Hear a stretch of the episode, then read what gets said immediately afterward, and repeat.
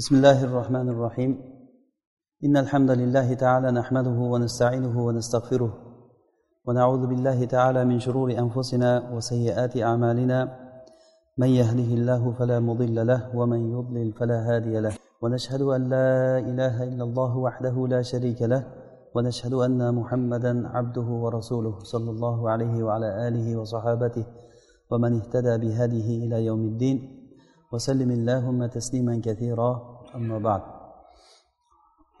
Alloh subhanahu va taologa ibodat qilishlik kishini qalbidagi ma'rifatiga ko'ra bo'ladi dedik. Ya'ni o'zi asli amallarni aslisi bu iymon allohga bo'lgan iymon. Allohga bo'lgan iymonsiz hech qanday amal qabul qilinmaydi va iymonni aslisi bo'lsa ollohni tanish ma'rifatulloh. Alloh subhanava taoloni tanimasdan turib iymon keltirib bo'lmaydi. Ollohni tanigandan keyin ollohni yaxshi ko'rmay bo'lmaydi. Albatta ollohni tanigan kishi labud ya'ni hech chora yo'qki alloh taoloni yaxshi ko'rib qoladi. Ollohni tanigan kishi hech chora yo'qki ollohdan qo'rqadi. Mana shu ollohni yaxshi ko'rishlik va ollohdan qo'rqishlik bu ibodatni ikkita rukni bo'ladi. Asosan qalb mana shu bilan allohga ibodat qiladi. Alloh subhanahu va taolo aytdiki valillahil asmaul husna fad'uhu biha. Alloh taoloni go'zal ismlari bor. Ollohga mana shu ismlar bilan ibodat qilinglar dedi. Biz o'tgan darsimizda aytdikki bu ismlar bilan qanday ibodat qilinar ekan? Ibodat ikki xil bo'ladi. Duaul masala va duaul ibada. Duaul masala deganda bu ollohni ismlari bilan ollohdan so'ralinadi. Masalan boylik kerak bo'lsa ollohni g'oniy ismi bilan izzat kerak bo'lsa ollohni aziz ismi bilan ollohni qodir ismi bilan yordam so'ralinadi. Va hokazo. Ammo duaul ibada bu asl bu. Insonni qalbi ollohni ismlariga ibodat qilmay turib kishi ibodat qilyapman deyolmaydi. Qalb ollohni ismlariga ibodat qilishi kerak. Masalan alloh taoloni g'oniy ismiga iymon keltirgandan keyin qalb boylik faqat ollohni qo'lida ekanligiga taslim bo'ladi. Avvalambor birinchi o'rinda insonni qalbi taslim bo'ladi. Undan keyin tili undan keyin a'zolari taslim bo'ladi. Xuddi masalan buni tavbada ko'rishimiz mumkin. Masalan tavbada rasululloh sollallohu alayhi vasallam aytdilarki at tavbatu hiya nadam. Tavba degani bu pushaymon bo'lish degani. Pushaymon bo'lish qayerda bo'ladi? Odamni qalbida bo'ladi. Qalb pushaymon bo'ladi. Agar qalb pushaymon bo'lsa keyin til istig'for aytadi keyin a'zolar o'sha tavba qilganligini alomatini ko'rsatib beradi. Masalan odamlarga zulm qilgan bo'lsa zulmini qaytarib beradi. Haqini yegan bo'lsa haqini qaytarib beradi. Bu a'zolari bilan bo'ladigan tavbani ko'rinishi bu. Tili bilan istig'for aytadi lekin asosan qalbida pushaymon bo'lishi kerak. Agar qalbi pushaymon bo'lmasdan turib tili ming marta istig'for so'rasa ham odamlarga har qancha yaxshilik qilsa ham lekin ich ichidan o'sha qilgan zulmlariga e, o'ziga o'zi men yaxshi ish qilganman o'sha paytlar zo'r qilganman deb tursa bu tavba bo'lmaydi bu. Iymon ham xuddi shunday. Birinchi o'rinda inson qalbidan iymon keltiradi keyin tili bilan aytadi va keyin a'zolari bilan o'sha iymonini tasdiqlaydi. O'sha uchun ham iymoni bor odam amal qilmay iloji yo'q. Iymoni bor kishi amal qilmasdan iloji bo'lmaydi. Agar kimda kim amal qilmasdan amal qilmasdan turib meni iymonim bor men ollohni yaxshi ko'raman ollohdan men ko'p qo'rqaman deb davo qilsa bu odam davosida yolg'onchi bo'ladi. Nima uchun deganda chunki bu bir biriga bog'liq bo'lgan narsa. Xuddiki buni agar o'xshatish o'xshatilsak bir daraxtni masalan tomiri yerga qanchalik mustahkam kirib qancha tomiri mustahkam bo'lsa uni barglari uni ko'rsatib beradi iloji yo'q. Tomiri qancha mustahkam bo'lsa uni shoxalari barglari shunchalik darajada mustahkam bo'ladi. Buni yashirib bo'lmaydi buni. Ammo daraxtni shoxalari qurib qolgan barglari sarg'ayib tashlab qolganda daraxt aytsaki meni tomirim baquvvat meni desa kim ishonadi bunga? Bu bir biriga bog'liq narsa iloji yo'q. Ya'ni tomir mustahkam bo'lgandan keyin iloji yo'q barglar chiqargani kabi inson qalbida iymon bo'lgandan keyin iymon mustahkam bo'lgandan keyin amal chiqmay iloji yo'q. Ho'p demak alloh taologa qalb ibodat qilishlik uchun birinchi o'rinda nima qilish kerak? Ollohni tanish kerak ekan. Tanimagan narsaga odam iymon keltirmaydi. Tanimagan kishisidan odam qo'rqmaydi. Odamni odati shu. Masalan kimni agar bir odamni odam yaxshi tanisa yo yaxshi ko'rasiz yo qo'rqasiz yo yomon ko'rasiz o'shani bu nimaga asosan bo'ladi? Uni tanishligingizga asosan bo'ladi. Olloh subhanava taolo o'zini odamlarga tanitib payg'ambarlar yubordi va ularga kitob tushirdi. Qur'on rasulullohga tushgan mana bu qur'on ollohni tanitadigan kitob deyishimiz mumkin. Boshidan oxirigacha. O'sha uchun ham eng katta sura fotiha surasi bo'ldi. Nega? Chunki fotiha surasi alloh taoloni eng buyuk sifatlarini bilan boshlangan. Alhamdulillahi robbil alamin. Lillah olloh bu olloh lafzi jalala alloh taolo bu ismni qahr bilan o'ziga olgan. Ya'ni nima degani? Qahr bilan olgan degani hayotda hech kim yer yaratilgandan beri hozirgacha hech kim men ollohman deyolmagan ilohman degan bo'lishi mumkin men robbilaringman degan bo'lishi mumkin fir'avnga o'xshab. Ana robbukumul ala dedi fir'avn. Men sizlarni robbilaringman dedi fir'avn. Lekin men ollohman deyolmagan hatto shayton ham hech kim aytolmagan bu gapni. Ilohman degan bo'lishi mumkin men robbiman degan bo'lishi mumkin. Men sizlarni ma'budlaringman degan bo'lishi mumkin lekin men ollohman deyolmagan hech kim.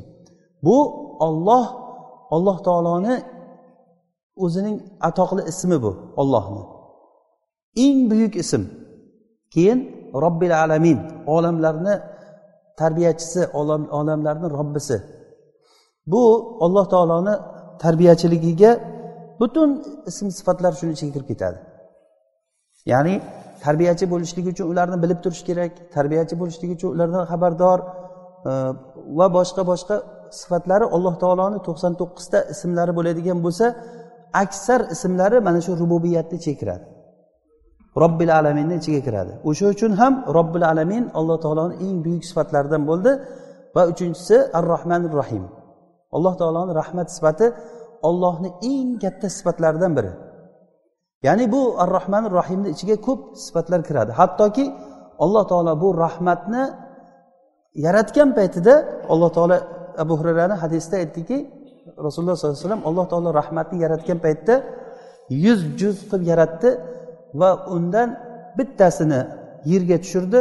Qolgan to'qson to'qqiztasini bir kitobga yozib qo'ydi. Fahuva indahu favqal arsh. Bu rahmat ollohni huzurida arshda arshni ya'ni favqal arsh arshni tepasida o'zi arsh deganda biz mulkni tushunamiz. Arsh deganda mulkni ya'ni e, masalan valillahil masalul ala hozirgi zamonda bir qasr yoki katta bir uy falonchini villasi bor falonchi villada yashaydi degan gapni o'zidan nima tushuniladi? Boyligi tushuniladi uni. Qasr dedingizmi birdan boylik keladi xayolimizga. Xohlang xohlamang boylik keladi. Arsh deganda hayolimizga birdan mulk kelishlik kerak. Negaki bu arsh butun maxluqotlarni shifti butun maxluqotlarni tepasi. Masalan biz boylik deganda tilloni tushunsak agar boylik deganda hozir masalan bitta uy nechi pul masalan? Bitta uy yashashga uy sotib olaman desangiz nechi pul masalan? U joyiga qarab masalan katta katta markazlarda e, million million dollarlik uylar bor to'g'rimi? Masalan bunaqa uylardan yer yuzida nechta bor? Bular hammasini biz milk deb o'ylaymiz o'zimizcha. Buni mulk deb o'ylaymiz. Endi shu yerni ichidagi konlar bor tillolar bor olmosu boshqa boshqa biz boylik degan javharlar gavharlar dengiz ichidagi qancha boyliklar hammasi bu yerdagi bir mulk. Endi bundan sal teparoqqa chiqsangiz bu yerda quyosh bor oy bor mars bor yulduzlar bor osmon tepa qancha mulklar buni ustida arsh bor. Alloh taolo mana shu arshni tepasida degani butun mulkdan butun maxluqotdan alloh taolo hammasidan yuqoridagi zot rahmat o'sha joyda degani. Bundan bilingki alloh taoloni rahmat sifati eng buyuk sifat ismlardan bo'ladi. O'sha uchun ham ar rohmanir rohim biz mana o'tgan darslarimizda qariyb uchta darsimizda rahman rahim sifatini sharhladik alloh taolo. Bu sifati alloh taoloni rahmat sifati. Biz hozir aytgan narsalar yer yuzida biz ko'radigan rahmat bu alloh taoloni rahmatini asarlari. Ya'ni shu rahmatni ko'rib turib bu rahmatni yaratgan zot qanchalik darajada rahmli ekanligini qanchalik rahmat sohibi ekanligini biz bilamiz. Masalan inson oddiy bir yaratilingan maxluq tuproqdan yaratilingan maniydan paydo bo'lgan bu inson qancha qancha texnikalar yasayapti osmonga uchyapti masalan. Hozir mana qanchalik texnika asrida yashayapmiz deyilyapti hali yana bundan keyin nimalar bo'ladi olloh biladi. Hozirgi bo'lgan taraqqiyotni oldinroq aytganda hech kim tasdiqlamasdi bu narsani. O'tirgan joyingizda butun dunyo narigi boshidagi odam bilan bemalol gaplashib turasiz. Bu ilm bilan paydo bo'lyapti bu narsa. O'sha haligi nimani eksni topgandan keyin kosmikka chiqdi odamlar deyiladi. Mana matematikada nimada? Ma'lum bu narsalar ilm bu. Masalan ikkini ikkiga ko'paytirsangiz to'rt bo'ladi. Bu hech qachon besh bo'lmaydi. Bu ilm bu o'zgarmaydigan bir aniq fan bular. Mana bu narsani insonda shunchalik ilm borki hayron qolasan odam qanchalik bu narsaga yetib bordi masalan tibbiyot qanchalik e, masalan e, nima qilindi bu? Ashia deydi arabchada rengen nimalari? Ya'ni bular insonni ilmi nimaga dalolat qiladi? Buni yaratgan zot qanchalik darajada alim ekanligiga. Biz buni rahmat misolida ko'rdik. Qanchalik rahmat asarlarini ko'ring bundan biz yana ham shohidi bo'lamizki alloh taoloni rahmati qanchalik keng ekanligini. Allohni rahmati hamma narsani qamrab olgan va rahmati vasiat kulla shay. Rahmati hamma narsaga yetib borgan. Hatto kofirlarga ham qaysi ma'noda rahmat shu dunyoda yetib keldi. Hatto kofir bo'lsa ham unga alloh taoloni rahmati tegdi. Fir'avnga ollohni rahmati bo'lib turib unga muso alayhissalomni yubordi. Unga vaqt berdi alloh taolo. Lekin bu rahmatdan o'zi badbaxt bo'lgan odamlar rahmat eshiklarini yopib qo'ydi o'ziga o'zi. Biz o'tgan darsimizda aytgan edikki eng baxtsiz odam kim? Rahmatni eshiklarini hammasini yopib qo'yib keyin rahmat umid qilgan odam. Sabablarni qilmasdan turib natijani umid qilgan odam.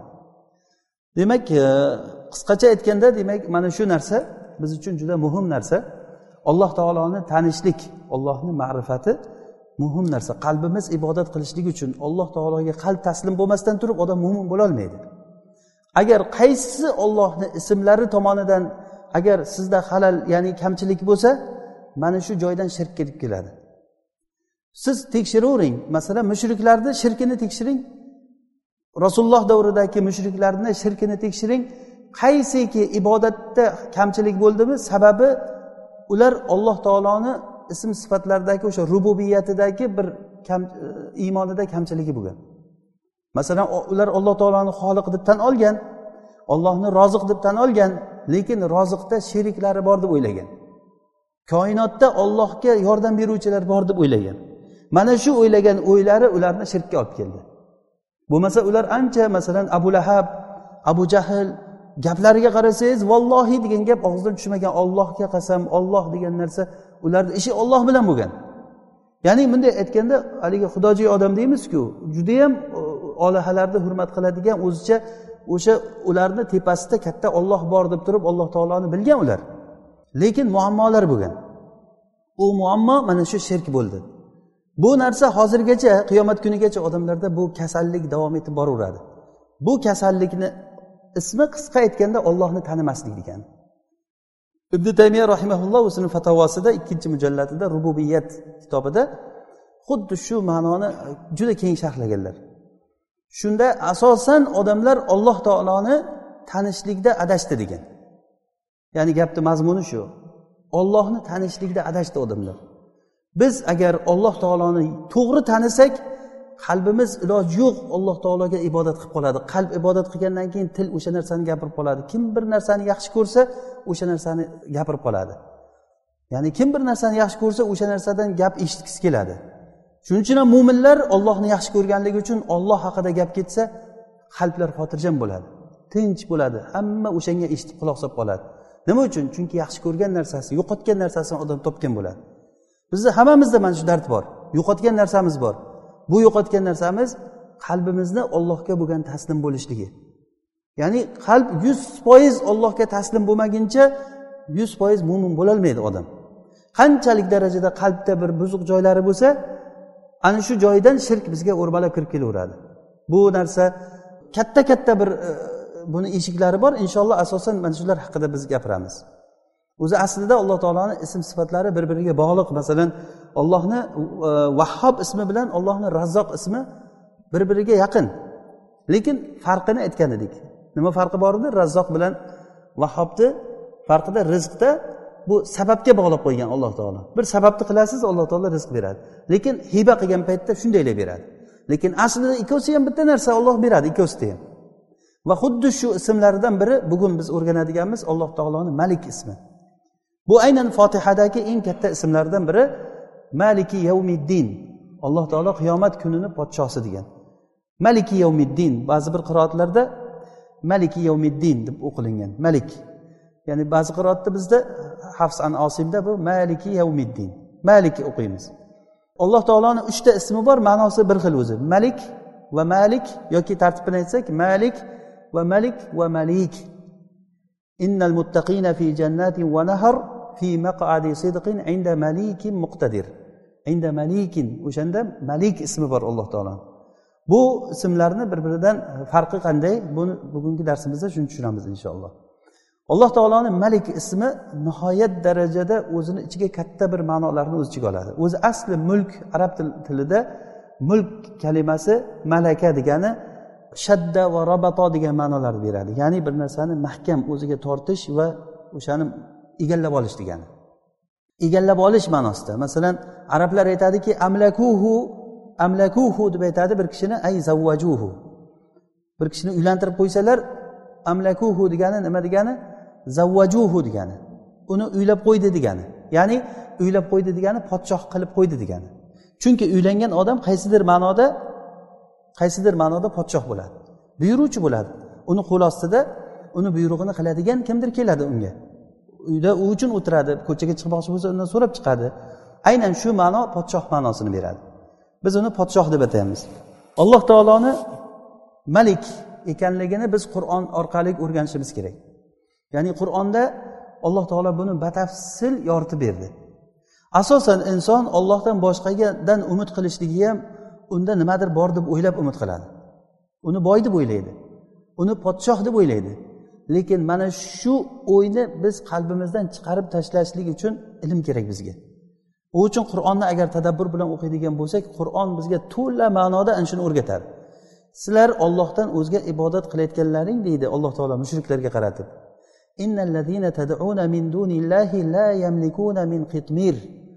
Ollohdan o'zga sizlar ibodat qiladigan butlaring ular zarracha qitmir degani nima degani? Arab tilida bilasizlar qitmir degani xurmoni danagini ustidagi pardasi. Xurmoni danagi bo'ladi o'sha danagni ustidagi parda bu hech narsaga arzimaydigan narsada bu. Ya'ni o'sha arablar uchun bu juda yam oddiy narsa. Arablar uchun. Biz biza qilchalik ham deb ataymiz o'zimiz tilimizda. Masalan eng oddiy narsalarni bir pashshaday deymiz yo bo'lmasa bir zarracha ham degan narsalar bilan ifoda qilamiz.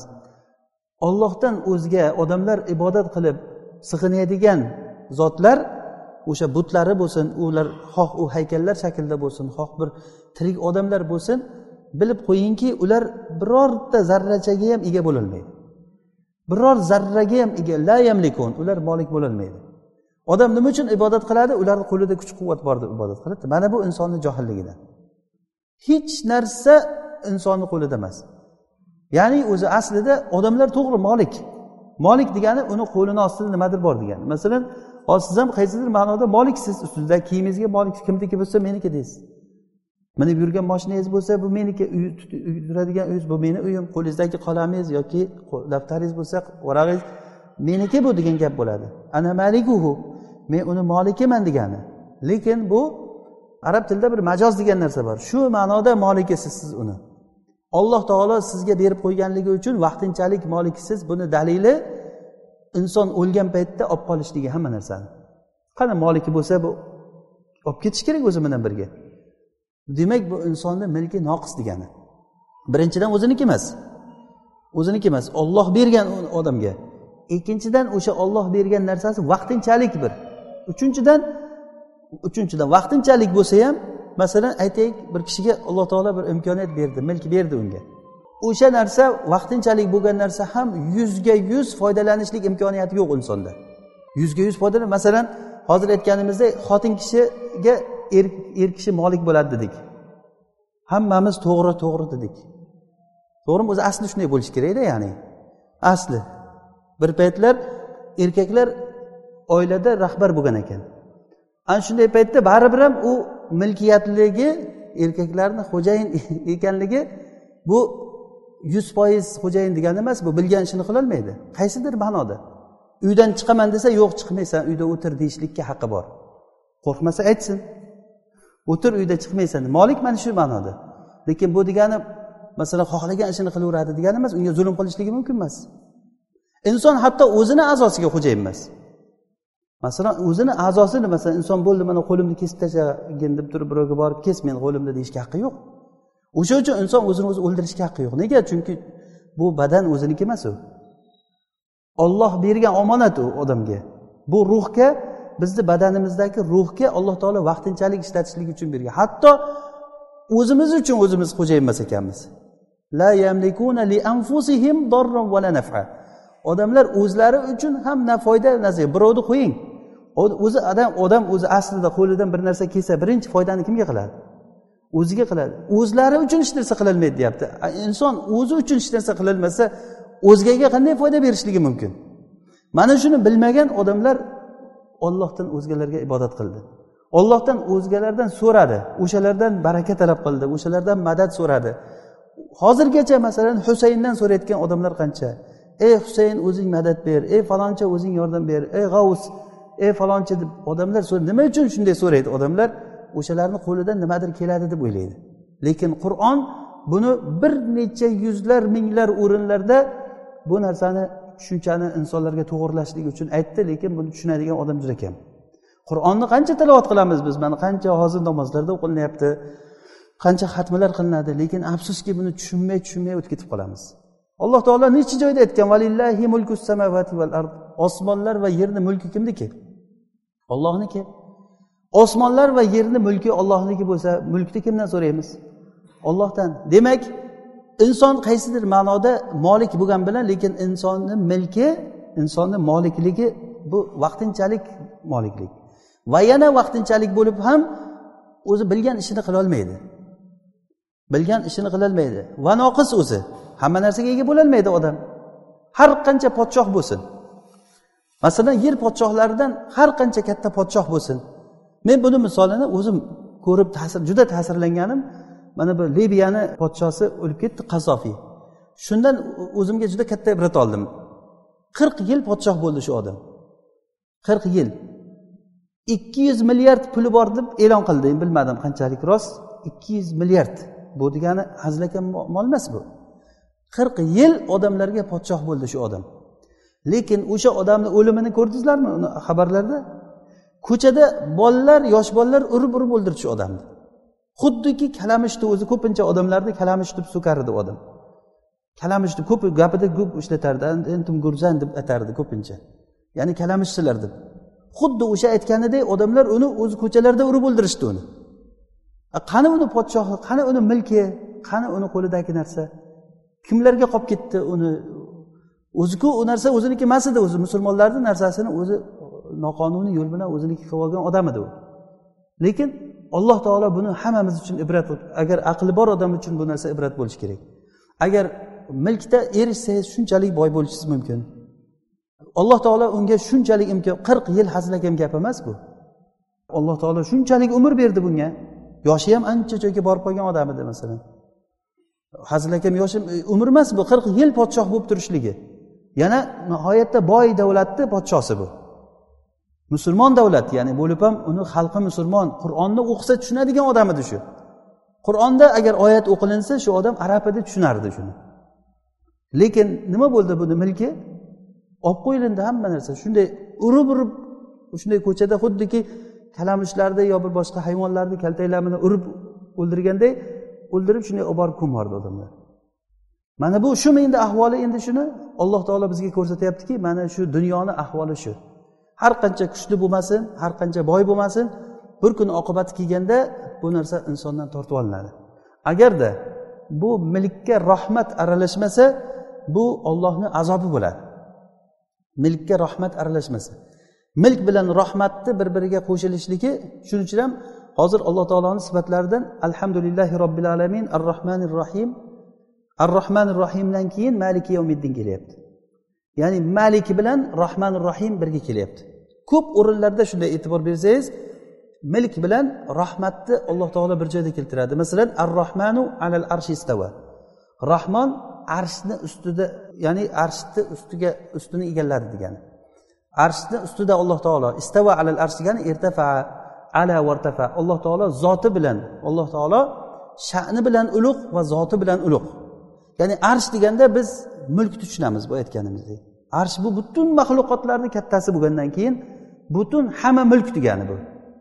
Biz tushungan mulklardan ham tashqari mulk degani bu. Boya aytganimizdek mulk deganda biz yer yuzidagi narsalarni oddiy bir moshina yoki uy yoki bir chiroyli kiyim chiroyli joylar bog'lar degan narsalar tushunishimiz mumkin. Lekin buni butun yer yuzidagi hamma mulk va osmonga chiqing eng kattasi arsh bo'layotgan bo'lsa alloh taolo arshdan ham yuqoridagi zot degani demak mulk egasi degani. Mana shu arsh bilan birgalikda ko'pincha nima? Rahmon birga keladi. Ar rohmanu alal arsh istava alal arsh ar rohmanu fasal bihi xobiro alloh taolo summastava alal arsh deyapti keyin ar rohman kelyapti. Demak mulk bilan rahmat bir biriga qo'shilmasa agar bu azob bo'ladi. Dunyoda agar odamlar podshoh bo'lishligi mumkin. Lekin o'sha podshohligi bilan agar rahmat bir biriga qo'shilmasa bu azob bo'ladi. Uni o'ziga birinchidan bu azob bo'ladi o'sha mulki va o'zini yaqinidagi odamlarga bu odam tarafidan juda qattiq bir zulmlar yomon bir holatlar bo'ladi. O'sha uchun ham imom roziy mana shu oyatni tafsirida aytgan ekanki ey podshohlar sizlar rahm qilinglar qo'l ostidagi odamlarga degan. Ey podshohlar qo'l ostilaringdagi odamlarga rahm qilinglar. Komil mulk qanchalik mulk? Komil bo'laveradi agar rahmat bilan qo'shilaversa buni tamomiy ko'rinishligini olloh robbil alaminda ko'rishligimiz mumkin. Alloh taoloni rahmati qanchalik cheksiz haqida mana o'tgan darslarda eslasak alloh taolo qanchalik rahmat egasi? Mana shu rahmat bilan birgalikda alloh taolo butun mulkni egasi. Agar shu narsa bizga qalbimizga iymon bo'lib joylashsa buni biz his qilishligimiz kerak. Faqat ma'rifatni o'zi bo'lmaydi. Biz bilan darslarimizni boshidan ma'rifat haqida boshlaymiz lekin muhim narsa ma'rifatdan ham ko'ra bu ma'rifat bo'lib bo'lib his qilishligimiz kerak.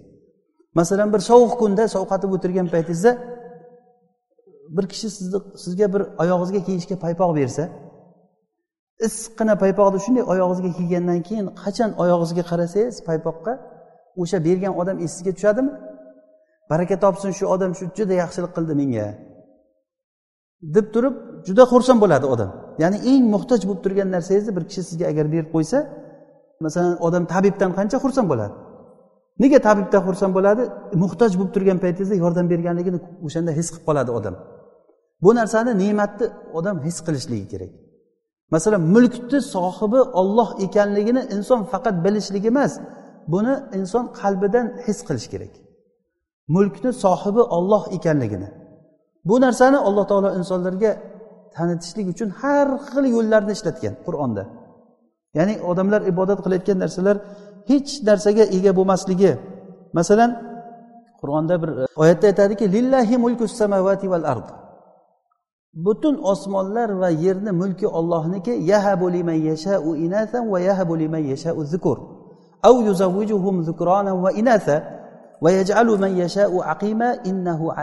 qodir mana qodir kelyapti bu yerda. Alimun qodir ya'ni butun osmonlar va yerni milki ollohniki xohlagan kishisiga qiz farzand beradi xohlagan kishisiga o'g'il farzand beradi. Xohlaganiga qiz o'g'ilni ikkovsini ham juft qilib beradi. Xohlagan kishisini pushtsiz qilib qo'yadi. Ya'ni befarzand qilib qo'yadi. Olloh qiladi bu ishni. Olloh o'zi biluvchi qudratli zot. Qodir kelyapti. Ya'ni buki biz bilishligimiz zarur bo'lgan narsa milk bilan tasarruf birga keladi qur'onda. Alloh taolo ko'pincha shunday keltiradi. Ya'ni olloh shu narsani egasi va xohlaganini qiladi deb keladi. Oyatlarni agar tadabbur bilan o'qiydigan bo'lsak mana shu ma'no takror ko'p keladi bizga. Alloh taolo egasi birinchidan ikkinchidan shu narsada xohlaganini qila oladi degani. Mana bu narsani komil egasi ollohniki bo'ladi. Biyadihil mulk. Tabarakallazi biyadihil mulku va huva ala kulli shayin qodir va huva ala kulli shayin qodir degani nima degani bu? Xohlaganini qiladi degani. Qarang tabarakallazi biyadihil mulk. O'zi asli arab tili bo'yicha bu qanday aytilishi kerak? Tabarakallazi al mulku biyadihi asli gapni tabiri shunday aytilinadi. Ya'ni mulk uni qo'lida bo'lgan zot ulug' bo'ldi barakasi zohir bo'ldi u zotni degani. Bu barakaga juda e, taalluqli oyat bu. Eslaringizda bo'lsa baraka darsimizda buni batafsil aytgan edik tabarakallazi biyadihi deb turib biyadihini oldinga o'tkazishlik arab tilida shunday qoida borki taqdimu ma haqquhu ta'xir yufidul hasra val qasr. Ya'ni keyin kelishi kerak bo'lgan narsani oldinga keltirib qo'ysa bu shu joyga cheklashni bildiradi xoslashni bildiradi.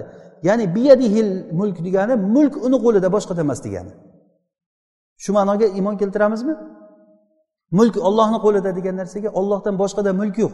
Har qancha podsho bo'lsa ham u birovni narsasi olloh bergan narsasini qo'liga ushlab o'tiribdi degani bugun bor ertaga qo'ldan olib qo'yiladi uni degani mana ko'rib hozir masalan qazofiyni misolida aytdik. Hamma shunday bo'ladi. Qo'lingizdagi narsalarni bugun sizga berib turibdimi ertaga sizdan olib qo'yiladi o'sha narsa.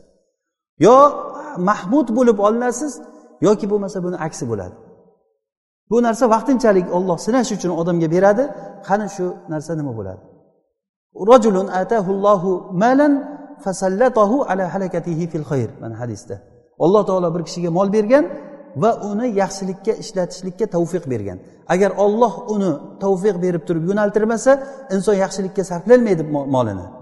Agar alloh taolo bir kishiga ilm berib o'sha ilmni odamlarga to'g'ri yo'lga o'rgatishlikka tavfiq bermasa bu ilmi o'ziga ham zarar bo'ladi boshqalarga ham zarar bo'ladi. Va alloh taolo bir kishiga mol mulk berib shu mol mulkini yaxshilikka ishlatishlikka tavfiq bermasa bu o'ziga ham zarar boshqalarga ham zarar bo'ladi. Lekin bu insonni baxtidan bo'ladiki shu bergan mol mulkni yaxshilikka qarab ishlatishligi. Demak mana shu oyatda hozir qarang tabarakallazi biyadihil mulk. Mulk ollohni qo'lida. Va huva ala kulli shayin qodir u zot har narsaga qodir degani. Mana shu ma'no ko'p joylarda birga keladi. Hozirgi oyat oyatimizda ham lillahi mulku samavati val ard osmonlar va yerni mulki ollohniki deb keyin misol keltiryapti alloh taolo. Buni misolini farzandda ko'rsatdi alloh taolo. Ba'zi bir misollarda bir donaklarni misol qilgan. Ba'zi bir misollarda yerdan chiqadigan o'simliklarni misol qilgan. Qani? Sizlarni ibodat qilib turgan narsalaring la yamlikuna shay'an minas la yamlikuna minas samawati val ardi shay'an va la yastati'un. Sizlar ibodat qilib turgan butlaring osmonlar va yerdan hech bir narsaga molik bo'lmaydi. Vala yastatiun. Va bundan keyin ham molik bo'lolmaydi. Hozirgi qo'lida emas bundan keyin ham qodir bo'lolmaydi. Va in tad'uhum la yasma'u duaakum. Agar sizlar duo eshitinglar duo qilinglar ularga duoni eshitmaydi ular. Eshitmaydi chunki eshittirishlik va ko'rishlik bu ollohni qo'lidagi narsa. Hozir alloh taolo masalan bizni qulog'imizdan eshitishni olib qo'yishga qodirmi yo'qmi? Kim bizga shu aytilayotgan narsalarni kim eshittiryapti qulog'imizdan hozir? Amma yamliku sam'a afida. Quloqlarga ko'zlarga qalblarga kim molik bo'ladi ollohdan boshqa? Amma yamlik kim molik bo'ladi deyapti. Ollohdan o'zga kim molik bo'ladi bu narsaga? Demak bu eshitish ko'rish qalb bilan fikrlash bu narsalar milkdan. Agar alloh taolo shunga milk bersa qila olamiz. Agar alloh taolo bunga bizni molik qilmasa eshitolmaydi. Masalan qulog'i kar odamlar qani qulog'ini ochib olsinchi? Ko'zi ko'r bo'lgan odamlar qani ko'zini ochsinchi ollohdan o'ziga kim beradi ularga bu narsalarni? Alloh taolo bizga foydali ilm bersin o'rgangan ilmlarimizdan amal qilishlikka shu ilmlarga amal qilishlikka alloh taolo tavfiq bersin. Inshaalloh bu suhbatimizni hali davomi bor. Bu haqda e, sal ko'proq nafas olishligimiz kerak bo'ladi. Chunki bu narsa tavhidni katta bir eshiklaridan bir eshik. Toki bizni qalbimizda alloh subhanahu va taologa bo'lgan iymon his qilishlik kerak. bu narsani faqatgina bilib qo'yishlik emas. Bu narsa iymon darajasiga chiqish kerak. Agar iymon darajasiga chiqsa o'z uz o'zidan inson ollohdan so'raydi o'z uz o'zidan ollohni yaxshi ko'radi. Mana shu biz uchun tavhidni katta bir eshigi. Subhanakallohumma bihamdik. Nashhadu an la ilaha illa anta va atubu ilayk.